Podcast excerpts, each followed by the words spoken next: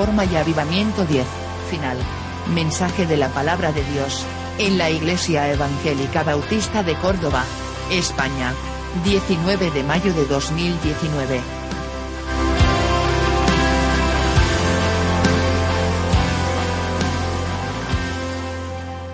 Gloria al Señor. Pues te invito a abrir la palabra en, en el segundo libro de las Crónicas, en el capítulo 32. Hoy estamos llegando, hoy llegamos al final de esta serie de mensajes basadas en el reinado del rey de Judá, Ezequías. La serie la hemos titulado Reforma y Avivamiento. En los primeros mensajes vimos cómo el Señor usó a este joven rey que ascendió al trono con 25 años y lo hizo haciendo un pacto con el Señor, un compromiso solemne con el Señor de seguirle.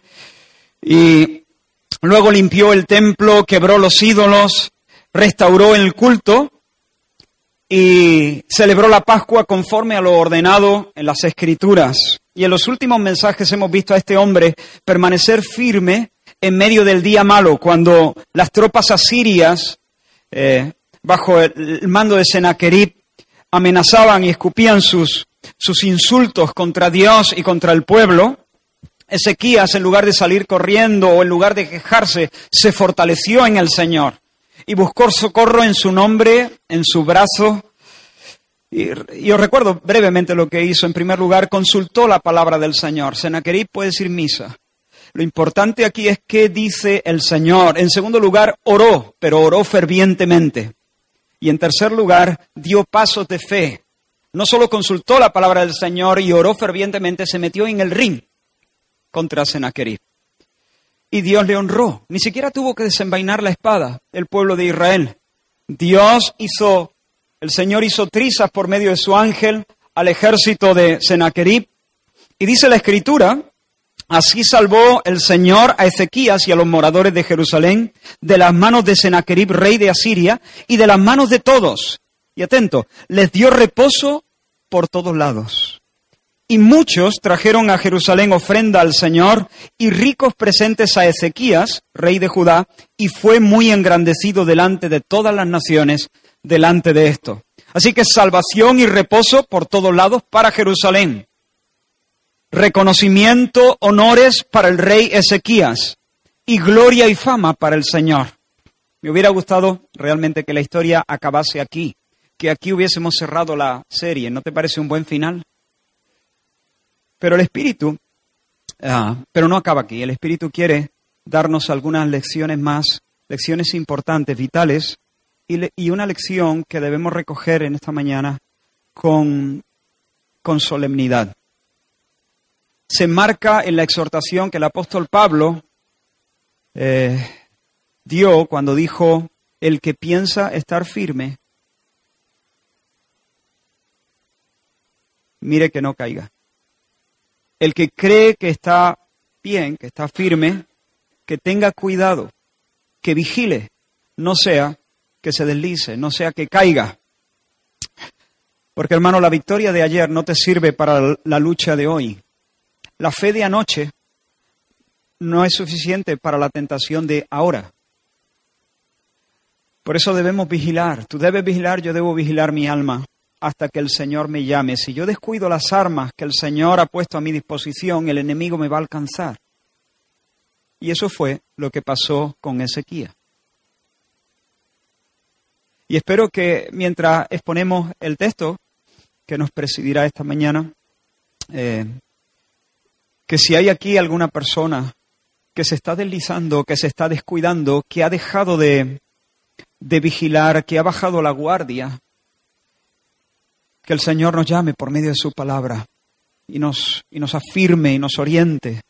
Vamos entonces a leer la escritura en el capítulo 32 del segundo libro de las Crónicas y vamos a hacerlo a partir del versículo 24.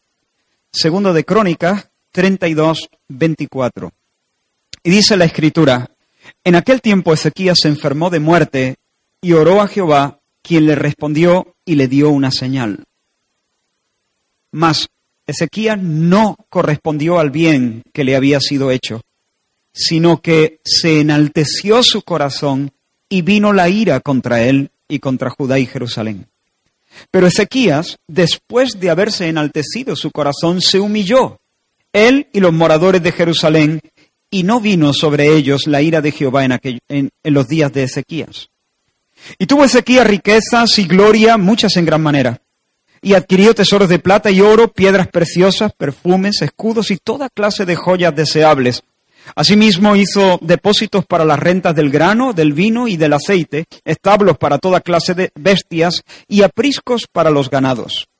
Adquirió también ciudades y hatos de ovejas y de vacas en gran abundancia, porque Dios le había dado muchas riquezas. Este Ezequías cubrió los manantiales de Gión, la de arriba, y condujo el agua hacia el occidente de la ciudad de David. Y fue prosperado Ezequías en todo lo que hizo. Mas en lo referente a los mensajeros de los príncipes de Babilonia, que enviaron a él para saber del prodigio que había acontecido en el país, Dios lo dejó para probarle, para hacer conocer todo lo que estaba en su corazón. Los demás hechos de Ezequías y sus misericordias, he aquí todas están escritas en la profecía del profeta Isaías, hijo de Amós, en el libro de los reyes de Judá y de Israel. Y durmió Ezequías con sus padres y lo sepultaron en el lugar más prominente de los sepulcros de los hijos de David, honrándole en su muerte todo Judá y toda Jerusalén, y reinó en su lugar Manasés su hijo. Señor, ayúdanos a mirar en tu palabra. Ayúdanos, Señor. Tómanos de la mano y enséñanos tus caminos. Enséñanos, Señor, tu nombre y tu gloria. Muéstranos, Señor, quién eres, lo que quieres, Señor, para nosotros. Te pedimos que te muevas, Señor, que me ayudes, Señor, a hablar, que nos ayudes a todos a recibir con fe, con mansedumbre esta palabra, que alumbre nuestro entendimiento, que deshagas toda mentira y toda obra de Satanás en nuestras mentes, en medio de nosotros, en el nombre de Jesús. Amén. Hermano, la victoria sobre Asiria había sido espectacular, espectacular, sobre las tropas de Sennacherib, pero eso no había sido lo único asombroso había acontecido al mismo tiempo algo inaudito en medio del pueblo. Dice que en aquel tiempo, esa expresión en aquel tiempo es un poco ambigua, no es, no es precisa. De hecho, al reconstruir la historia con los datos que tenemos en el segundo eh, libro de los reyes y los datos que nos ofrece el profeta Isaías, es fácil darse cuenta que esto, aunque el cronista lo escribe después de la victoria sobre los asirios, en realidad no sucedió después. Ya sabéis que los, eh, en este caso, eh, los autores bíblicos a veces no siguen un estricto orden cronológico. En esta ocasión, esta es una de, esas ocasiones donde a él le interesó contar primero, por razones teológicas, eh, la victoria sobre Sennacherib y ahora vuelve un poco atrás para describir algo que sucedió en aquel tiempo, en ese tiempo. ¿Qué sucedió exactamente? Ezequías se enfermó, ni siquiera tenía 40 años. Era todavía joven, estaba lleno de fuerza, estaba lleno de sueños, pero el Señor le envió al profeta Isaías para decirle, no te hagas ilusiones, de esta no sale, vas a morir. De hecho, el profeta le dijo concretamente, ordena tu casa porque morirás y no vivirás. No sales de esta, Ezequías. Imagínate ese hombre de repente en medio de la de la vida, de, su vida, en, medio de la fortaleza de, su salud es quebrantada de repente y esa es una enfermedad terminal. Dice la escritura que Ezequías lloró, lloró amargamente, pero no solamente lloró. Nos dice la palabra que él volvió su rostro hacia la pared y oró al Señor. Ezequías sabía orar. Entendió que si Dios había dicho que la enfermedad era terminal, entonces era terminal. Cuando Dios dice una cosa, los médicos no tienen nada más que decir. Así que si alguien podía revertir el diagnóstico, ese era Dios. Y Ezequías, vuelto hacia la pared, llorando, oró al Señor y pidió misericordia. El profeta Isaías, que había entregado fielmente el mensaje del Señor, se regresó, dejó al, rey orando y llorando, y él salió de las dependencias reales. Pero cuando el profeta Isaías iba todavía en medio del patio, saliendo de allí, de repente el Señor le da una nueva palabra para el rey. El Señor le dijo a Isaías, ve, ve otra vez a Ezequías y dile, el Señor Dios de David tu padre dice así, he oído tu oración. He visto tus lágrimas. He aquí, yo añado tus días quince años, y te libraré a ti y a esta ciudad. Ese es el dato que nos permite también saber que todavía Sennacherib no había sido vencido. Y te libraré a ti y a esta ciudad de mano del rey de Asiria, y a esta ciudad ampararé. Y esto te será señal de parte del Señor, que el Señor hará esto que ha dicho. He aquí yo haré volver la sombra por los grados que ha descendido con el, con el sol en el reloj de Acaz, diez grados atrás. Y dice la escritura, y volvió el sol diez grados atrás por los cuales había ya descendido. Inaudito, sorprendente, maravilloso. No solamente Dios revoca la sentencia de muerte contra Ezequías y lo sana completamente de esa enfermedad que era una enfermedad mortal, Además, le promete que Él va a amparar a la ciudad de Jerusalén. Él va a ser un escudo en torno al pueblo del Señor y Sennacherib el Bocazas no se va a salir con la suya. El Señor va a proteger al pueblo suyo. Pero para colmo, el Señor condesciende, le regala una señal para apuntalar la fe. Le dice, para que sepas que todo esto que te he dicho, que te voy a sanar y que voy a cuidar a Jerusalén, es verdad y que yo me comprometo a hacerlo, te voy a dar una señal inaudita, algo asombroso, voy a hacer algo eh, imposible para que veas que estoy detrás de esta profecía de mi siervo Isaías. ¿Y qué hace? Hace retroceder la sombra 10 eh, grados en el reloj de Acaz.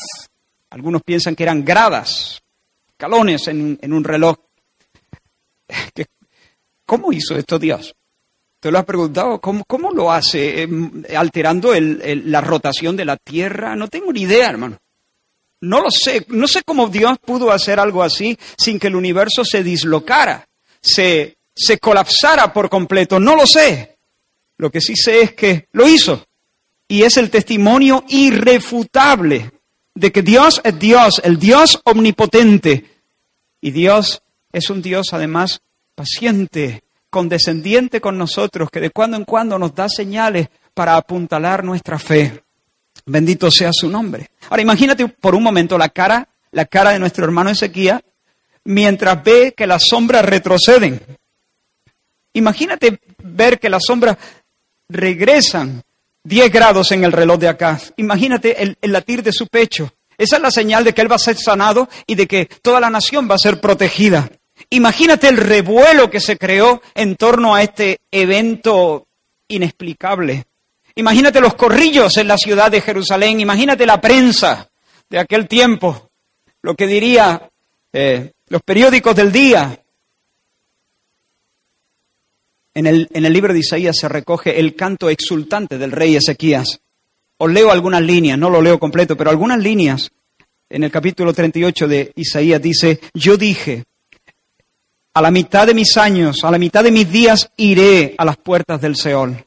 Privado soy del resto de mis años. He aquí amargura grande me sobrevino en la paz, pero a ti agradó librar mi vida del hoyo de corrupción. El que vive, el que vive, éste te dará alabanza, como yo hoy. El Padre hará notoria tu fidelidad o tu verdad a los hijos. El Señor me salvará. Por tanto, cantaremos nuestros cánticos en la casa del Señor todos los días de nuestra vida. ¿Qué diré? El que me lo dijo, él mismo lo ha hecho. Andaré humildemente todos mis años a causa de aquella amargura de mi alma. Y así el Señor sanó a, a Ezequías. Y Ezequías prometió, después de haber sido quebrantado por esa enfermedad, andar humildemente delante del Señor prometió cantar las alabanzas del Señor en el templo, en la casa del Señor. Prometió dar testimonio de la verdad del Señor a la siguiente generación, a sus hijos, a las siguientes generaciones. Y luego de esto ocurre el otro milagro que ya hemos, del que ya hemos hablado, la victoria sobre Asiria, la apabullante victoria del ángel del Señor sobre el ejército de Sennacherib, lo arrasó en un momento y le cerró la boca para siempre a Sennacherib, que regresó avergonzado a su tierra, donde finalmente fue asesinado por uno de sus propios hijos. Ahora, hasta ese momento nadie había podido pararle los pies a Sennacherib Por eso la noticia de esa victoria del todo inesperada, contra todo pronóstico, seguramente se propagó por todos lados como un incendio. El templo, nos dice la escritura, el templo se llenó de adoradores que venían con, el corazón henchido, con las manos llenas para adorar al Señor, porque le atribuían a él la victoria.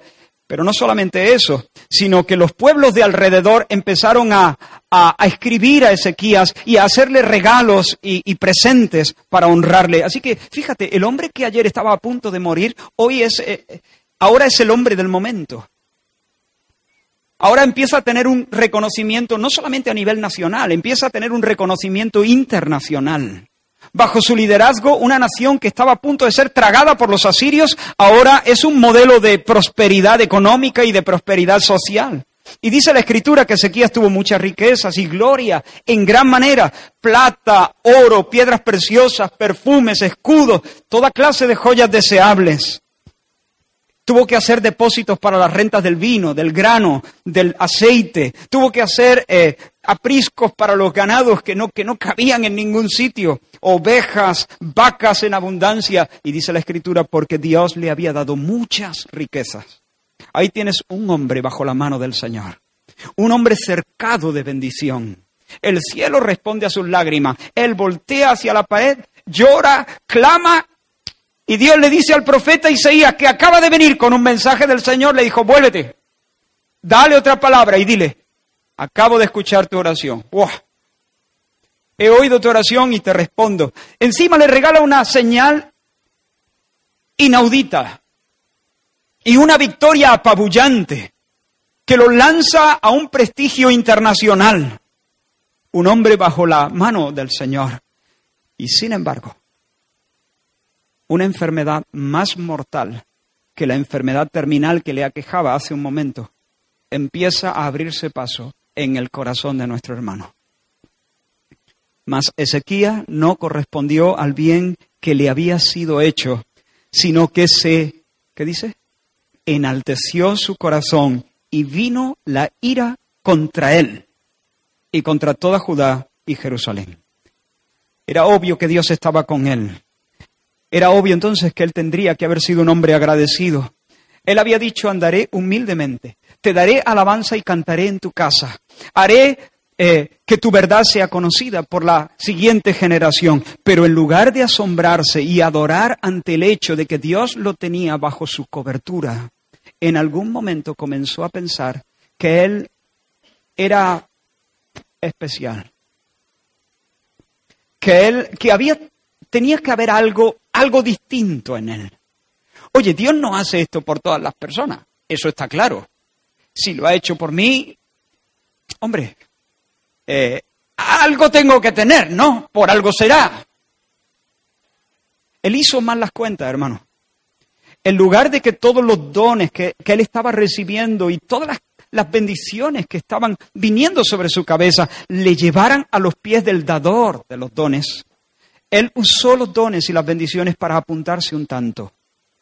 El vaso de barro comenzó a volverse loco, perdió la cordura y comenzó a tener una alta autoestima, un alto concepto de sí mismo, lo cual siempre es un pecado, un pecado horrible delante del Señor.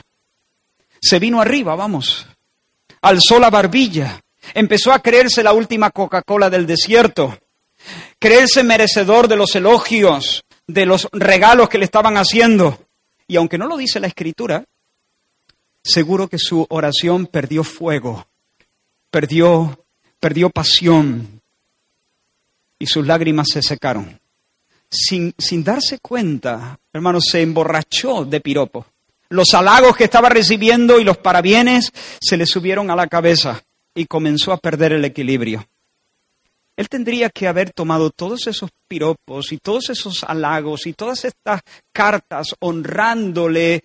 Él tenía que haber hecho lo mismo que hizo cuando recibió las amenazas de Senaquerí. ¿Recuerdas cuando recibió las amenazas? Estuvimos viéndolo hace algunas semanas. Cuando él recibió esas cartas blasfemas del enemigo de Dios, Senaquerib, él tomó eso y lo llevó a la casa del Señor y extendió las cartas delante del Señor y le dijo, Señor, mira lo que están diciendo. Él tenía que haber hecho eso con los piropos. Él tenía que haber hecho eso con los halagos. Y decir, mira Señor, lo pongo delante de ti. Pero se los colgó como una medalla. Se los apropió.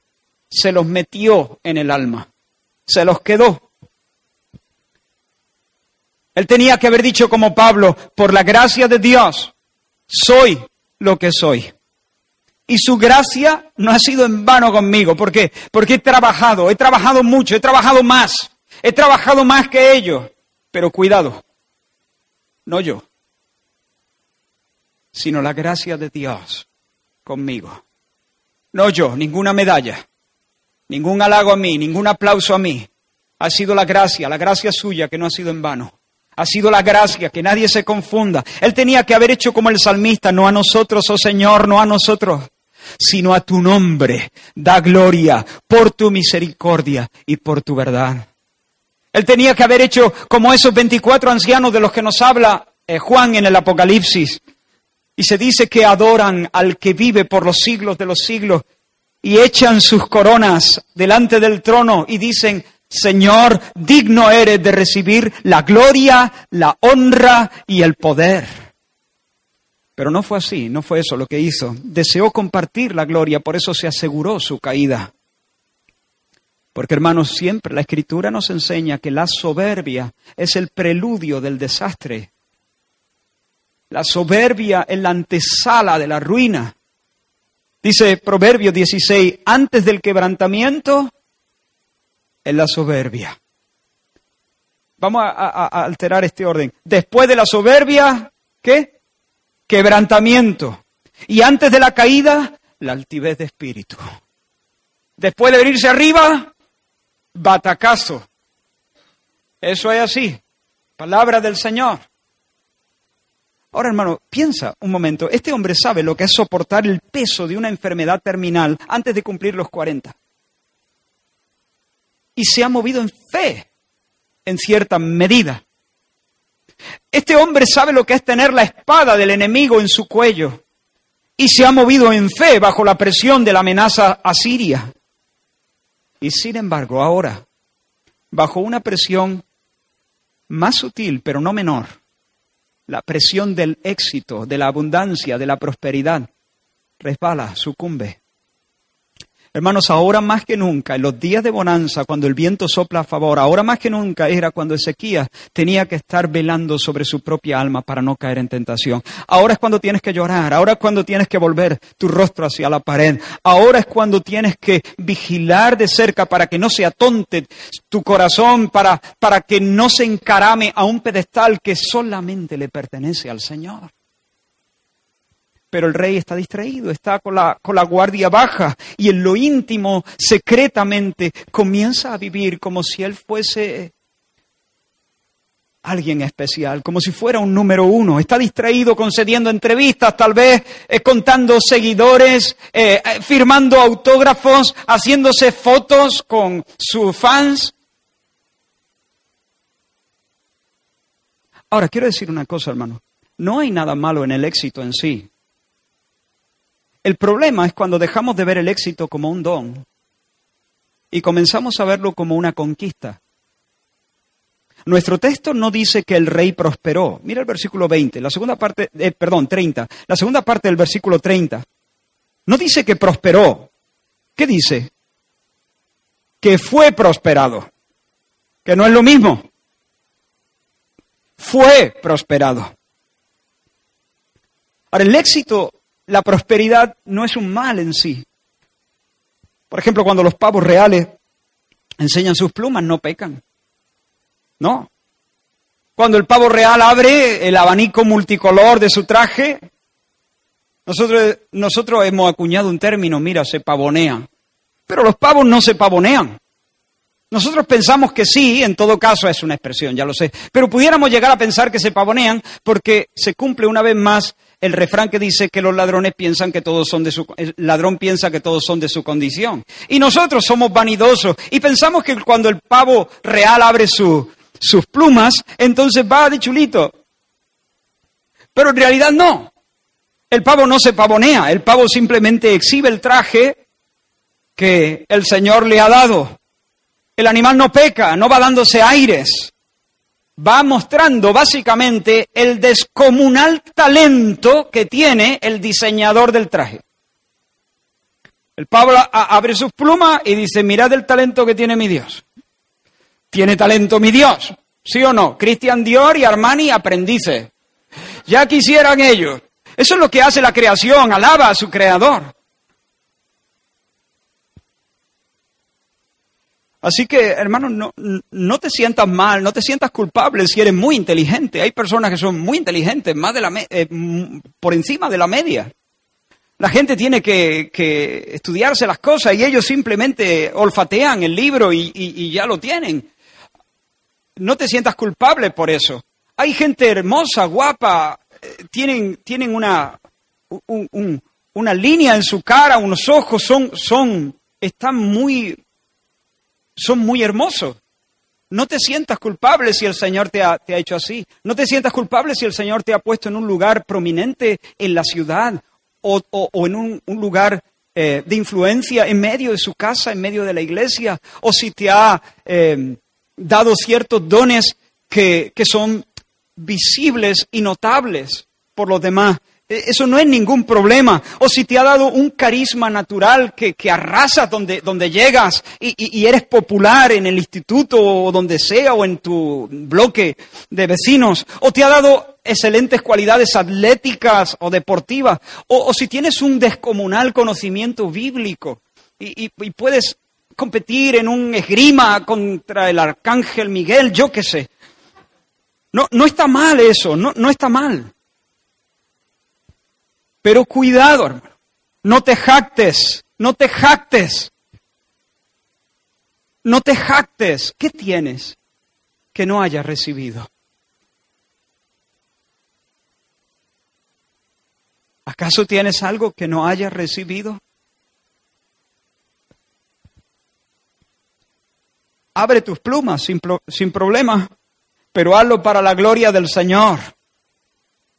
No digas, miradme, sino mirad qué talento tiene mi Dios. Porque es su reputación la que importa, no la nuestra. Pero Ezequías, hermanos, comenzó a olvidarse de aquel que lo había vestido de bendición. ¿Y qué hizo Dios? Dos cosas. Se enojó. Esa es la primera. Se encendió en ira contra Ezequías y contra Judá y Jerusalén porque entiendo que el espíritu en el corazón de los demás había exactamente lo mismo, porque Dios no culpa a los inocentes. Judá entera, Jerusalén, la ciudad entera se había venido arriba. En lugar de estar presentando sus cánticos en la casa del Señor, estaban, estaban mirándose al espejo y felicitándose a sí mismos. Y el Señor se enfureció, se enojó Ahora, no quiero que nadie piense que este enojo, no, quiero que nadie imagine a Dios echando espuma por la boca, eh, con este tipo de enojo que hace perder los papeles a los hombres. Cuando Dios se enoja, su ira es limpia, su ira es pura, su ira es justa. De hecho, cuando los ángeles ven esa reacción divina ante la maldad, ante el pecado, le alaban. Es encenderse el furor del Señor y comenzar el canto de los ángeles. Su ira, hermanos, la ira de Dios es virtud.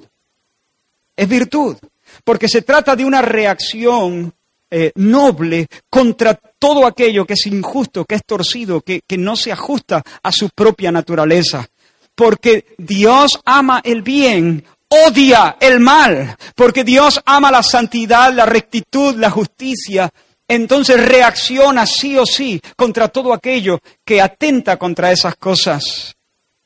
Si Dios hubiese visto a Ezequías pavonearse, ahora sí, ahora sí está bien empleado, si, si hubiese visto a Ezequías venirse arriba, ese hombrecito débil y bendecido por Dios, si le hubiese visto levantar la barbilla y Dios no hubiera hecho, no se hubiese enojado, si Dios no hubiese sentido una profunda, intensa, divina repulsa contra ese movimiento oscuro de su corazón, Dios no sería santo.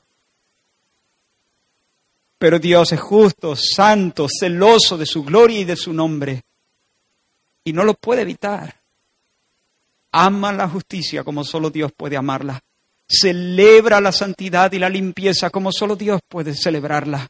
Se recrea y se deleita en la rectitud como solo Dios puede deleitarse en la rectitud. Pero precisamente por ese motivo, cuando no hay rectitud, no hay nobleza, donde no hay virtud, entonces Dios reacciona en todo su furor. Bendito sea su nombre. Espero que cada uno de nosotros, de la mano del Espíritu Santo de Dios, aprendamos a leer las escrituras bajo este prisma. Cada vez que tú veas a Dios airado, tienes que descalzarte y adorar, porque estás ante una manifestación de la santidad, de la gloria, de la virtud, de la perfección de Dios mismo. Pero no solamente Dios se enojó, sino que Dios actuó para librar a su siervo. Ira, pero en la ira Dios tuvo misericordia. En la ira se acordó de tener misericordia. Y esta es la doble reacción de Dios. Por una parte se enoja, se enfurece contra Ezequías y contra el pueblo. Pero por otra parte Dios actúa. Actúa para librar a su siervo, para no dejarle caer en la condenación del diablo, para que Ezequías finalmente no se pierda. Él quiere salvarle. Y en ambos casos, en la ira y en su furor, vemos su gloria, pero también en la misericordia que el Señor muestra por su siervo, vemos su gloria. Vemos su gloria en su bondad, vemos su gloria en su severidad también. Donde quiero poner el énfasis en el resto del mensaje es en la acción de Dios para librar al rey del cáncer del orgullo. ¿Y qué hizo el Señor en este sentido? Mira de nuevo el versículo 32. Dice, más en lo referente a los mensajeros de los príncipes de Babilonia que enviaron a él para saber del prodigio que había acontecido, estoy leyendo en el 31, perdón, más en lo referente a los mensajeros de los príncipes de Babilonia que enviaron a él para saber del prodigio que había acontecido en el país, ¿qué hizo Dios? Dios lo dejó para probarle, para hacer conocer, hacer conocer todo lo que estaba en su corazón. Hemos dicho que Dios estaba con Ezequías, lo había rodeado con un cerco de bendición. Ezequías era como se le podía aplicar a él las palabras del Salmo 91. El que habita bajo el abrigo del Altísimo morará bajo la sombra del Omnipotente. Y luego más adelante dice, con, sus plumas te cubrirá, debajo de sus alas estarás seguro. A sus ángeles mandará acerca de ti que te guarden en todos tus caminos para que tu pie no tropiece en piedra. Este, de alguna manera, estas palabras se pueden aplicar a Ezequiel. Dios lo está cuidando, Dios lo está guardando, Dios lo está protegiendo, Dios lo está escondiendo una y otra vez a su hombre. Sin embargo, ahora Dios lo dejó. Ahora, esto no significa que Dios lo abandonó de forma completa y de forma definitiva pero Dios de alguna forma retiró su protección. Cuando nosotros, he puesto este ejemplo varias veces, cuando nosotros enseñamos a nuestros hijos a montar en bicicleta, ellos están subidos, nosotros estamos a su lado, a pie. Y cuando les quitamos los patines que, ayudan a mantener la bicicleta en equilibrio, entonces dejamos que ellos pedaleen y ganen un, ganen un poco de velocidad, pero nosotros no, no los soltamos. Eh, nos aseguramos de estabilizarlos para que no vuelquen. Eh, y de tanto en tanto, cuando vemos que el niño empieza a pillarle aquello, el, truco, entonces quitamos la mano para comprobar si efectivamente ya va en línea recta por sí mismo o todavía depende de nosotros. Yo creo que de alguna forma esto es eh, es lo que el Señor hizo, le retiró de alguna forma su protección, todo aquello que lo escondía, lo estabilizaba y lo protegía. El Señor retiró su mano, dejó que su hombre diese algunos pedales sin su ayuda, permitió que recibiera una nueva presión y que se las apañara con su fuerza, que él mismo siguiera adelante. Dios le puso un examen sorpresa para que este hombre que, empezase, que empezaba a creerse alguien no siendo nada, se diera cuenta realmente de la miseria que todavía quedaba en su propio corazón. Observa los términos. Versículo 31 dice que lo dejó para probarle, para hacer conocer. ¿Lo ves ahí? Para hacer conocer todo lo que estaba en su corazón. No dice para conocer. No dice que Dios lo, lo probó para conocer lo que había en su corazón. ¿Por qué? Porque Dios ya lo conocía. Dice para hacer conocer. Dios no necesita conocer, hermanos, porque Él sabe todas las cosas. Él había sido testigo, el Señor, de todas las maniobras y los movimientos del corazón de Ezequías. Él, él había asistido y él, había estado triste cuando vio que Ezequías se movió de su determinación de alabar al Señor y testificar de su verdad y empezó a, a, a darse besito a sí mismo. Pero lo que ahora Dios quería no es conocer porque ya sabía, sino hacer conocer, es decir, manifestar, traer a la luz, poner sobre la mesa, evidenciar la necedad del rey.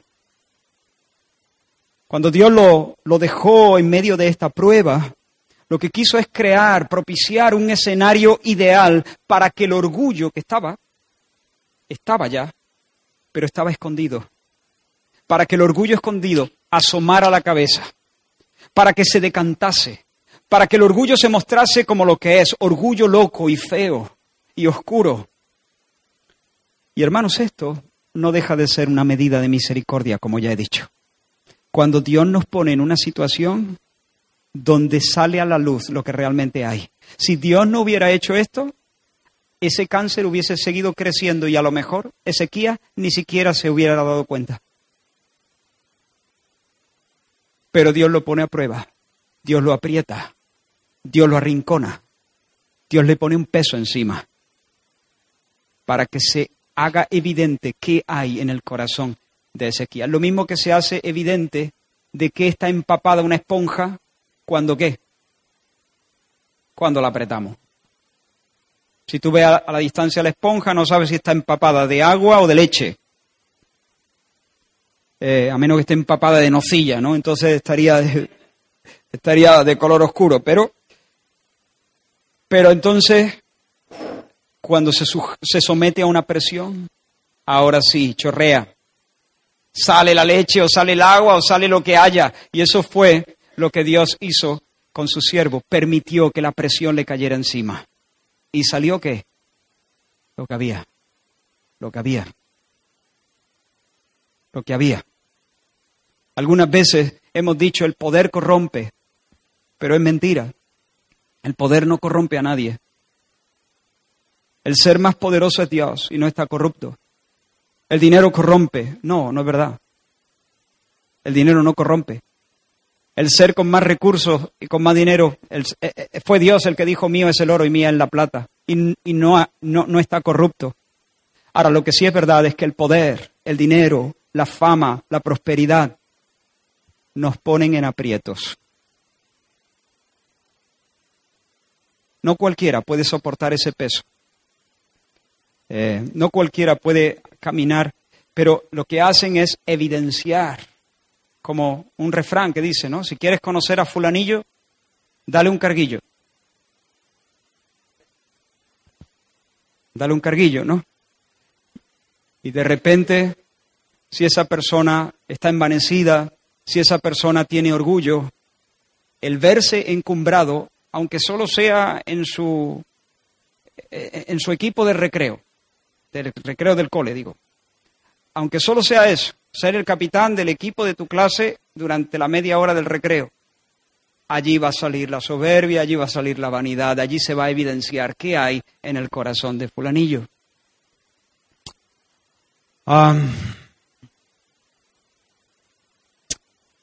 Pero hermanos, esto es una medida de misericordia. Dios no quería que Ezequías se perdiera, porque Él guarda lo suyo.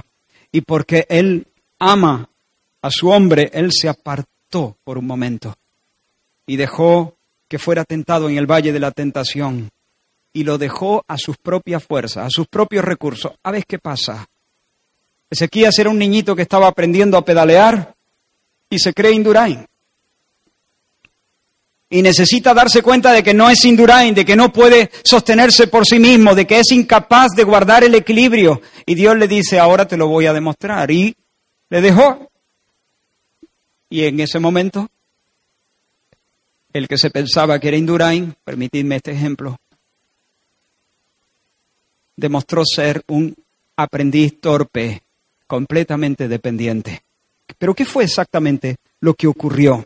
¿A qué se refiere el versículo 31 cuando dice, más en lo referente a los mensajeros de los príncipes de Babilonia que enviaron a él para saber del prodigio que había acontecido en el país? ¿Qué fue exactamente lo que pasó? Permitidme ir un poquito rápido en este punto, pero la historia completa la relata el profeta Isaías en el capítulo 29. Dice que en aquel tiempo Merodac Baladán, Merodac Baladán, hijo de Baladán, rey de Babilonia, envió cartas y presentes a Ezequías porque supo que había estado enfermo y que había convalecido.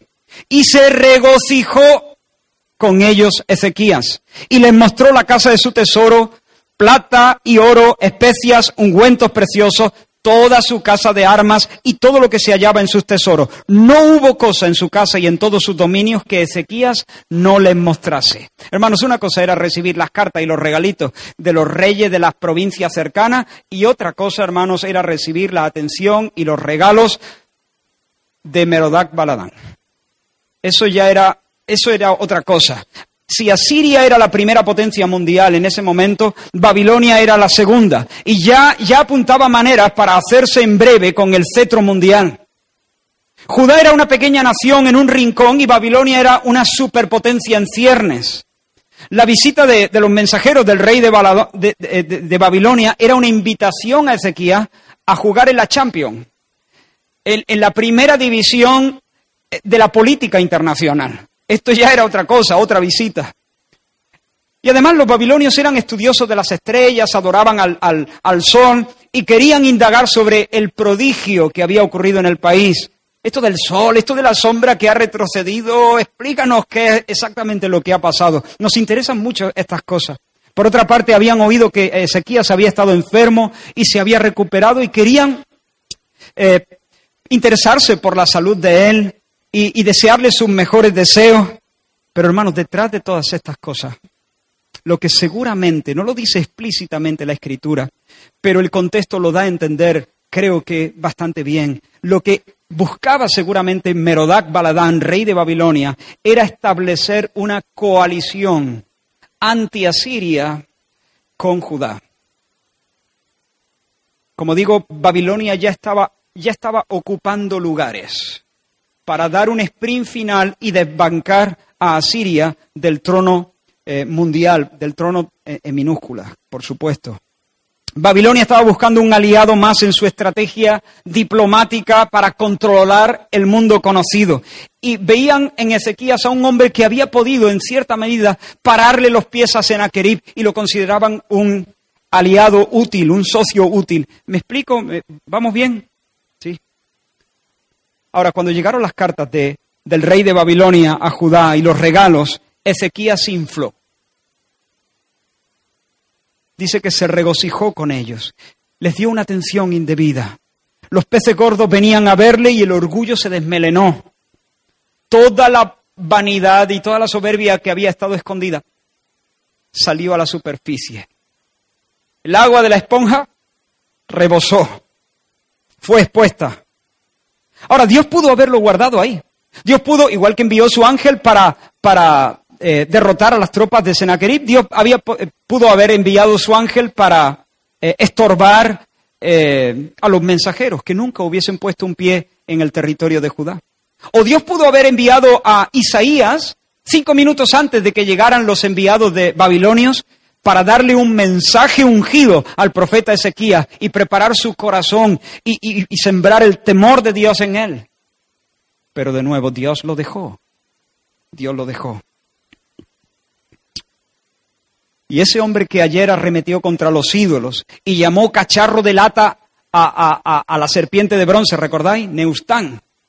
Y se, levantó en toda Israel contra todos los altares falsos y, y, quiso mover el corazón del pueblo del Señor a adorar únicamente al Señor. Ahora está comenzando a idolatrarse a sí mismo. ¿Te puedes imaginar la escena?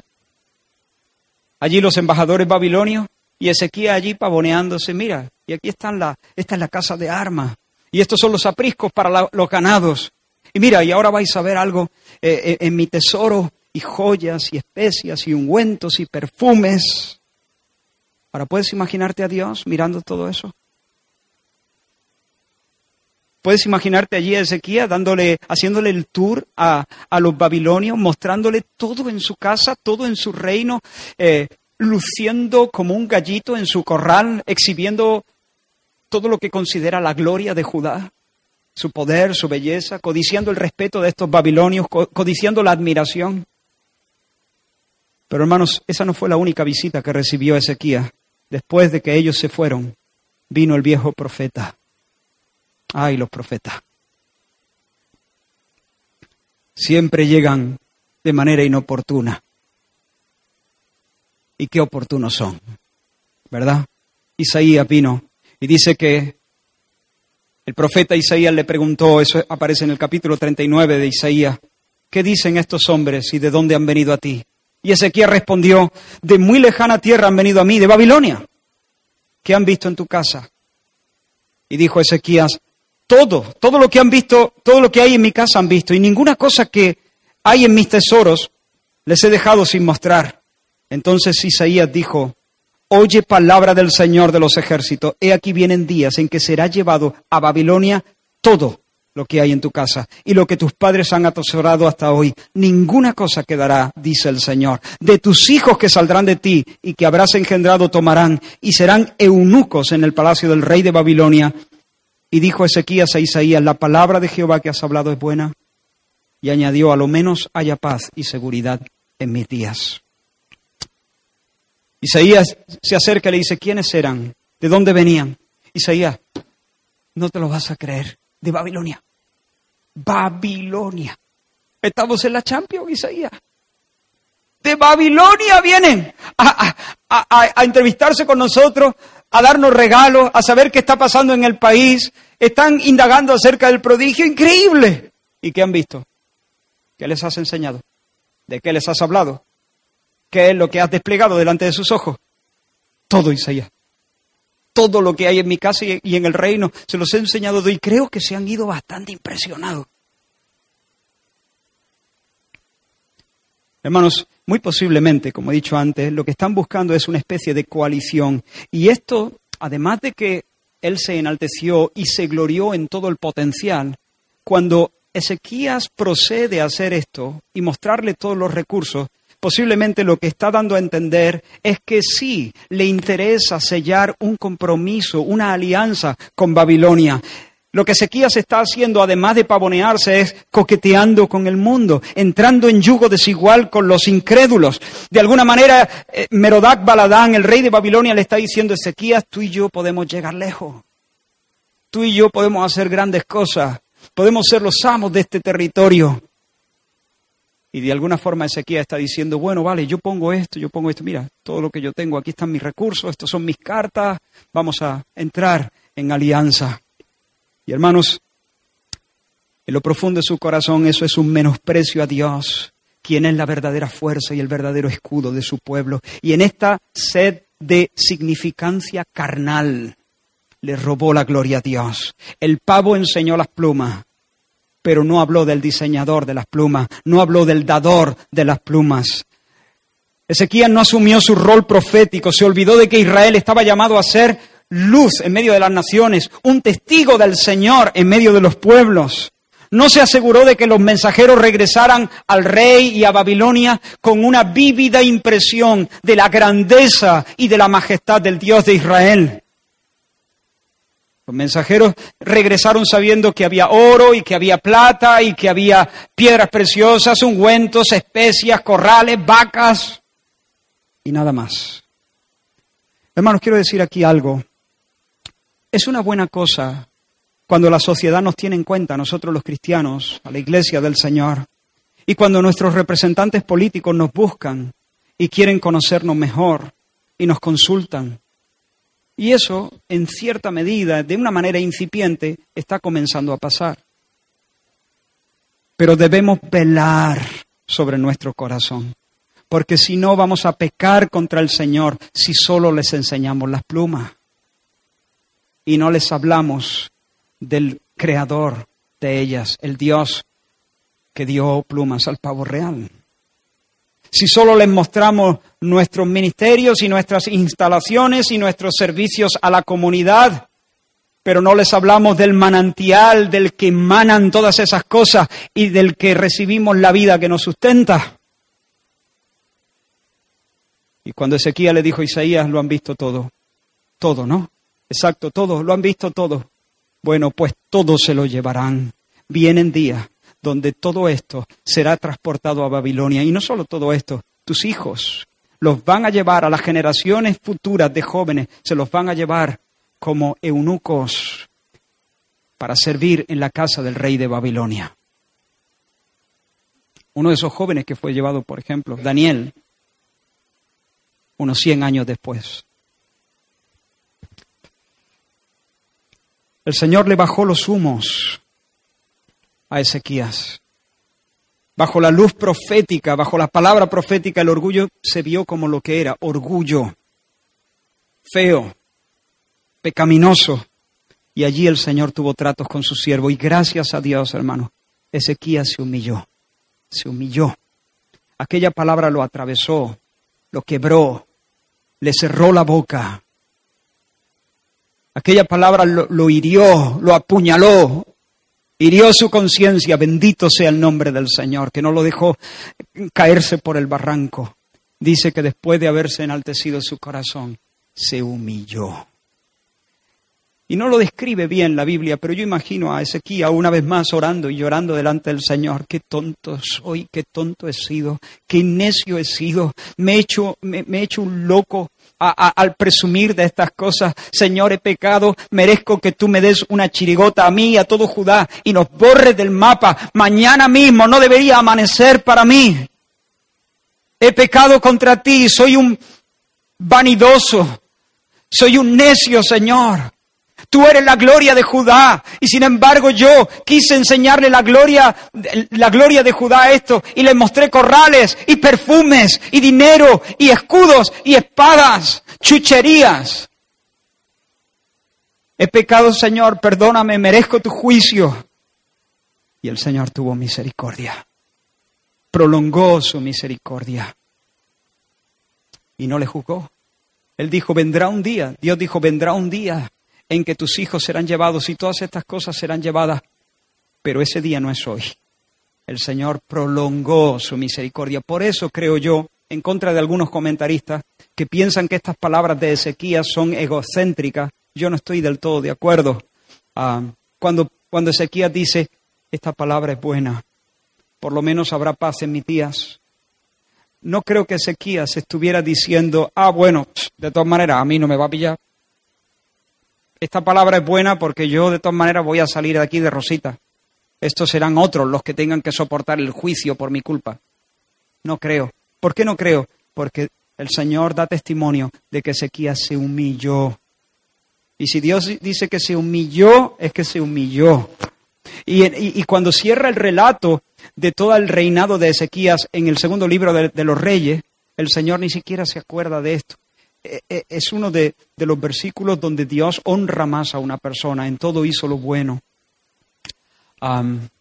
así que yo creo que se humilló y Dios entonces prolongó su misericordia. El juicio vendría, pero no hoy, porque ahora Dios, una vez más, paciente, perdona ese pecado y extiende una vez más misericordia sobre su hombre y sobre su pueblo. Pero quiero acabar, hermanos, describiendo lo que pudo ser y no fue lo que tuvo que haber sido cuando esta gente llegan a la ciudad de Jerusalén como enviados de Merodac Baladán. ¿Qué es lo que debería haber hecho este hombre de Dios? Él tenía que haberlos recibido amablemente, darles un trato cortés, hospedarlos, darles también algunos regalitos para sus esposas y sus hijos y para el rey de Babilonia. Está bien, todo eso está bien, pero tenía que haberse mantenido a un millón de kilómetros de distancia ante la posibilidad de concertar una alianza con Babilonia, una alianza anticristo, antidios, porque Babilonia es una ramera. y cualquiera que quiera entendérselas con ella. Babilonia representa al mundo, cualquiera que quiera entenderse con la ramera Babilonia, con la prostituta llamada mundo, anticristo, se verá defraudado, se verá robado. Cuando estos venían con él los regalos, él debería haber dicho como Cristo, gloria de los hombres no recibo. No debería nunca haberse jactado del milagro económico y social. Él tenía que haberse gloriado en el Señor porque, como está escrito, el que se gloría, gloríese en el Señor. En lugar de llevarles a la casa de armas, enséñanos tus, tus armas, ¿no? Tu ejército, tu arsenal. El arsenal, ¿queréis conocer? Sí, sí, las armas, porque vemos que tú, hombre, has tenido éxito militar, entonces muéstranos las armas. Estamos ávidos de conocer todo tu potencial militar. Eh, sí. Eh, mira, yo tengo algunas espadas, tengo algunos escudos, algún carro por ahí, pero ¿vosotros queréis conocer la espada y los escudos o queréis conocer realmente el arsenal? ¿Queréis? Es que tengo una bomba atómica que es un arma no convencional desconocida para la mayoría, pero me estáis preguntando por el arma, ¿no? La clave de nuestro éxito. Que llamen al viejo profeta. Isaías es un padre en Judá. Y como Eliseo y como Elías, él es el carro de Israel y su gente de a caballo. Allí tienen la bomba atómica. ¿Por qué? Porque este hombre ha sido ungido por el Espíritu del Señor para traer la palabra del Señor. Y mirad, Babilonio, yo sé, no pongáis esa cara, yo sé que esto es un poco raro de entender, eh, pero es que, mira, ellos confían en carros y en caballos en espada y en escudos, pero nosotros del nombre de nuestro Dios tendremos memoria. Ellos flaquean y caen y son avergonzados, pero nosotros nos levantamos y ya estamos de pie. Nuestra bomba atómica, nuestro carro de combate, nuestra espada, nuestro hombre de guerra, nuestra caballería, en la palabra del Señor, es el Señor mismo. Y este viejo nos la trae con fidelidad desde hace décadas. Así que, ¿queréis ver eh, dónde está la gloria de nuestra nación? Es Dios. Dios es la gloria de nuestra tierra. Él es la gloria, Él es la flor y nata, Él es la crema. Él, es, él, es el, la hermosura de Jacob. Eso es lo que tenía que haber pasado. Que Ezequiel les, les hubiese, hubiese, cogido una guitarra y les hubiese cantado las canciones de Sión que les hubiese retado a dejar de adorar a sus dioses para adorar al Dios vivo. Hermanos, termino. Cuidado con el orgullo. Tú puedes caer. Ezequías era uno de los mejores hombres y cayó. Vigila tu corazón. Pide, pide que el Señor te guarde. Porque aunque eh, puede ser que seas humilde hoy, y sin embargo esta tarde tu corazón puede maniobrar. ¿Qué tienes? ¿Tu nacionalidad? Vale, está bien, saca las plumas. Pero que sean para, para la gloria de Dios. Que eso no sea un tanto o una medalla o algo que te distinga, sino para mostrar el talento de tu Dios. Ayer veníamos hablando de varias cosas, ¿no? Yo estaba hablando del aceite de priego de Córdoba con ellos. Bueno, me preguntaste tú, vosotros tuviste, tuviste la culpa. Y yo digo, mira, va a sonar un poco pedante, pero es el mejor aceite del mundo. ¿Qué le vamos a hacer? No, hemos ganado varias veces el premio mundial.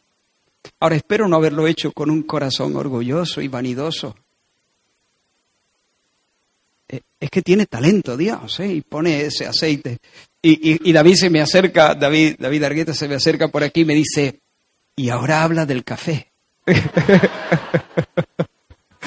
y yo digo, guau, eh, bueno, en el café no, en el café somos un poco malillos. Eh, el café de Guatemala es, mucho mejor, ¿no? Y empezamos a hablar. Somos tendentes, no digo que eso estuvo mal ni estuvo feo, para nada, pero todos tenemos. ¿Cuál es tu pedigrí, tu nacionalidad? Eh, características, cualidades intelectuales, cualidades físicas, eh, tu em, abolengo, lo que sea, cualquier cosa. Si vas a hablar de eso, que sea para mostrar la gloria y el talento de tu Dios, la bondad, la misericordia. ¿Tienes dones? Claro que sí. Cada quien tiene aquí cosas preciosas que el Señor ha puesto en él. Pero pídele que Dios te dé gracia para tener y conservar hasta el día final un corazón humilde, humilde, un corazón humilde, que no vayamos compitiendo, que no vayamos, un corazón humilde y cada vez que hablemos sea para jactarnos, para gloriarnos, para levantar el nombre de nuestro Dios que nos quiere y nos bendice. Cuidado con el orgullo, pídele la protección al Señor. Señor, no me deje, no me deje. Que yo no soy Indurain, Señor, que como tú me quites la mano me caigo. No me dejes, no nos meta en tentación, Señor. No nos metas en tentación. Líbranos del maligno. Líbrame del maligno, Señor. No me metas en tentación. No me dejes, Señor. He envejecido, tengo décadas a mis espaldas. Pero no me dejes subir la cabeza y decir, aquí está el tío con experiencia, porque entonces me haré más tonto que, que, que, que los, me haré más, más, más vano, más necio que los más necios de los hombres. Sabré menos que los niños, que los infantes. No me dejes, Señor. Guárdame. Y hermano, aprovecha cada oportunidad. Aprovecha el éxito. En el día de la prosperidad, el día del éxito, aprovechalo. Si Dios te bendice de algún modo, para convertir esa bendición en una plataforma desde la que hablar del Señor.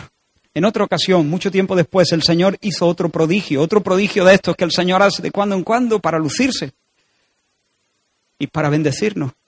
Resulta que Juan y Pedro acababan de sanar un, un hombre cojo que era parte del paisaje del templo. Llevaba allí un montón de tiempo, completamente paralizado de sus pies y de una manera sorpresiva y repentina. En esta ocasión no fue el sol ni la sombra, pero ellos lo levantaron y al momento se le afirmaron los pies y este hombre que eh, dependía de que otros lo cargasen y lo llevaran a casa, este hombre entró corriendo y alabando al Señor por el templo. Inaudito, increíble, asombroso. ¿Qué pasó? Bueno, lo que suele pasar en estos casos, la gente se agolpó en torno a Juan y a Pedro. ¿Y qué hicieron ellos? Se hicieron fotos con sus fans, empezaron a, firmar autógrafos, empezaron a venirse arriba y a decirle, oye Pedro, increíble, ¿eh? hace dos días en el lago pescando peces y ahora fíjate, somos los hombres del momento en Jerusalén. Respuesta. Varones israelitas, ¿por qué os maravilláis de esto?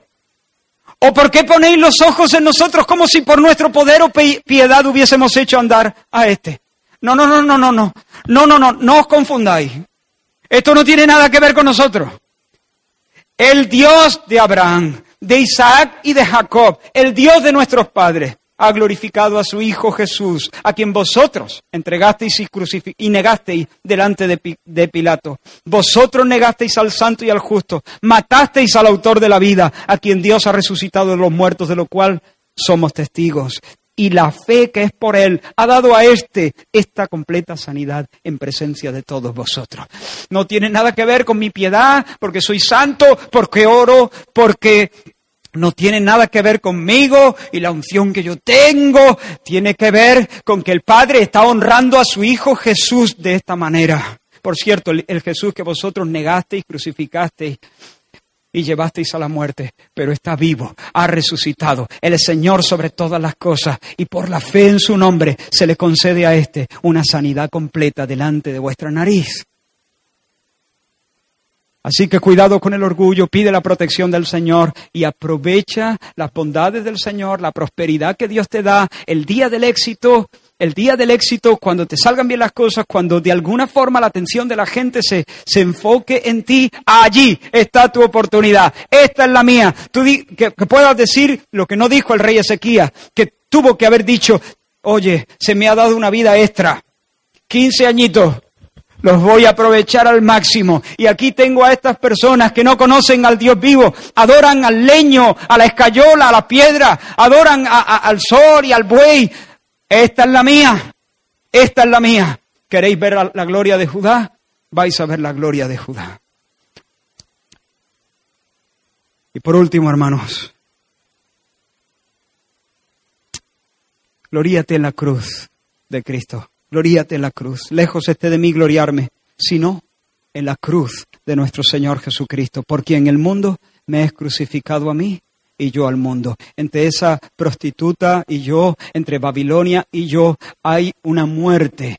Eh, Babilonia está muerta para mí, yo estoy muerto para Babilonia, el mundo es un cadáver, yo soy un cadáver para el mundo, el mundo es un cadáver para mí.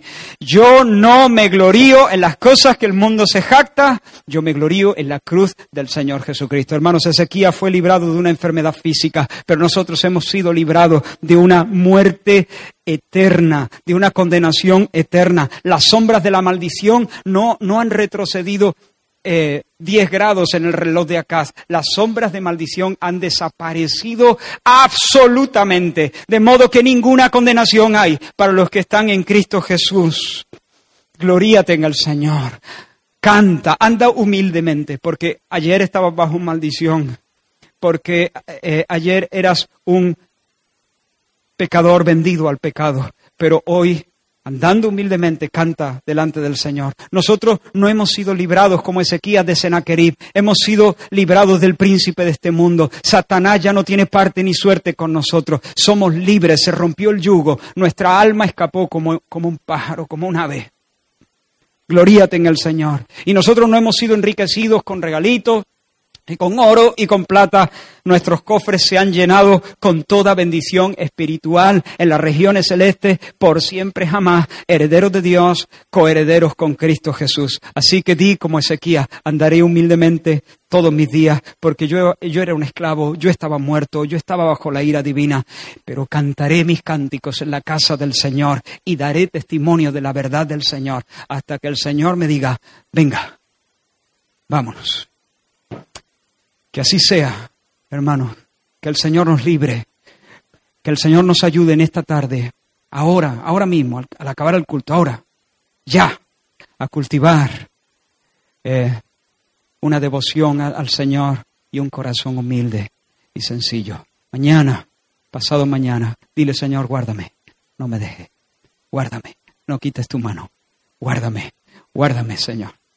Señor, gracias por tu palabra. Gracias por tu palabra. Edifica a tu pueblo. Confesamos, Señor, que nuestro corazón, Señor, tiene tanta tendencia al orgullo y a la vanidad. Y clamamos por tu ayuda. Muévenos, Señor, al arrepentimiento, Señor. Si estamos envanecidos de alguna forma, si nos hemos creído más de lo que realmente somos. Ahora mismo, Señor, abate nuestro orgullo. Abátelo. Muéstranos la necedad de, de nuestros pensamientos y de nuestras codicias y ambiciones. Haz, Señor, lo que tengas que hacer para que andemos humildemente delante de ti y nos gloriemos con libertad de tu nombre, Señor. Para ti sea la fama, para ti sea el aplauso, para ti sea la admiración para ti, Señor, y solo para ti. En el nombre de Jesús. Amén. Fija tus ojos en Cristo, tan lleno de gracia y amor. Y lo terrenal